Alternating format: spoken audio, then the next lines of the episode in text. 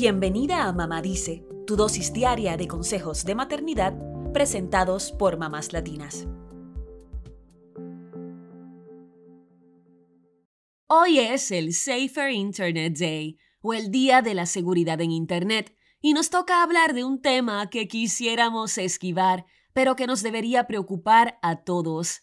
Se trata de la sextorsión o extorsión sexual, que lamentablemente es algo de lo que cada vez más niños y adolescentes son víctimas.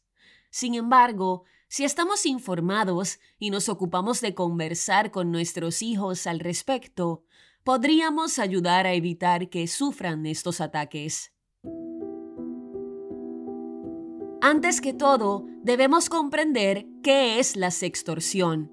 Se trata de un tipo de chantaje virtual en el que el criminal convence a la víctima de que le comparta fotos o videos sexualmente explícitos y luego amenaza con publicar el material a menos que reciba más fotos, videos o dinero. La conversación con el chantajista se puede dar a través de cualquier sitio web, de las redes sociales, de un juego online en el que la gente se comunique o de una plataforma de mensajes.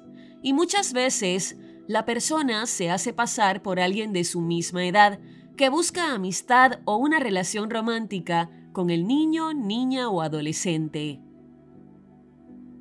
Lo más preocupante es que si lo piensas bien, los niños y adolescentes son el target perfecto para este tipo de criminales, porque son más crédulos y menos experimentados, y es más fácil engañarlos que a muchos adultos. Tanto niñas como niños pueden ser víctimas, aunque imaginemos que muchos chantajistas irían detrás de las jovencitas, el FBI advirtió que últimamente hubo un gran incremento en casos de sextorsión apuntados a varones adolescentes. Pero ¿cómo podemos proteger a nuestros hijos de esta amenaza? Ante todo, es muy importante crear un clima de honestidad y confianza mutua en casa.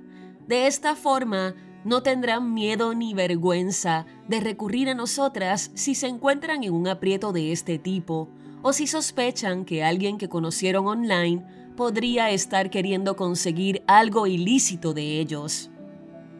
Si tu hijo o hija es víctima de este crimen y se acerca a ti, estos son algunos de los pasos que puedes seguir.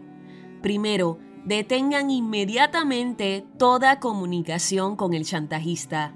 Segundo, no le paguen nada. Tercero, guarden toda la evidencia posible, incluyendo capturas de pantalla de mensajes o fotografías. Por último, reporten el crimen a la policía y también a la plataforma por la que se comunicaron. Siempre ten presente que es mejor prevenir que curar. O sea que para que tu hijo no caiga en las redes de un chantajista, puedes hacerle las siguientes recomendaciones. Número 1. Que sea cauteloso cuando navegue en línea y que recuerde que las personas muchas veces no son quienes dicen ser. Número 2. Que debe poner sus cuentas de redes sociales en privado y solo aceptar seguidores que conozca. Número 3. Que nunca debe enviar fotos ni videos de ningún tipo a personas que no conoce en la vida real. Número 4. Recomiéndale que jamás envíe fotos ni videos íntimos a nadie, los conozca o no. Explícale que una vez que se enviaron, ya no tendrá control de lo que pasa con ese material. Por más que confíe en quien ha recibido sus fotos, no sabrá qué pasará si la persona pierde el teléfono, si alguien hackea sus cuentas o lo que sea. Número 5. Pídele también que ignore mensajes de desconocidos y que sospeche de cualquier persona que quiera mover la conversación a otra plataforma, porque según el FBI, esta es una de las señales de advertencia de las estafas románticas. Y lo más importante, pídele que recurra a ti si se ve en un aprieto o si sospecha algo. Esperamos que estos consejos te ayuden a mantener más seguro a tu hijo o hija. No olvides conversar del tema en casa y allanar las vías para poder tener una comunicación fluida y honesta.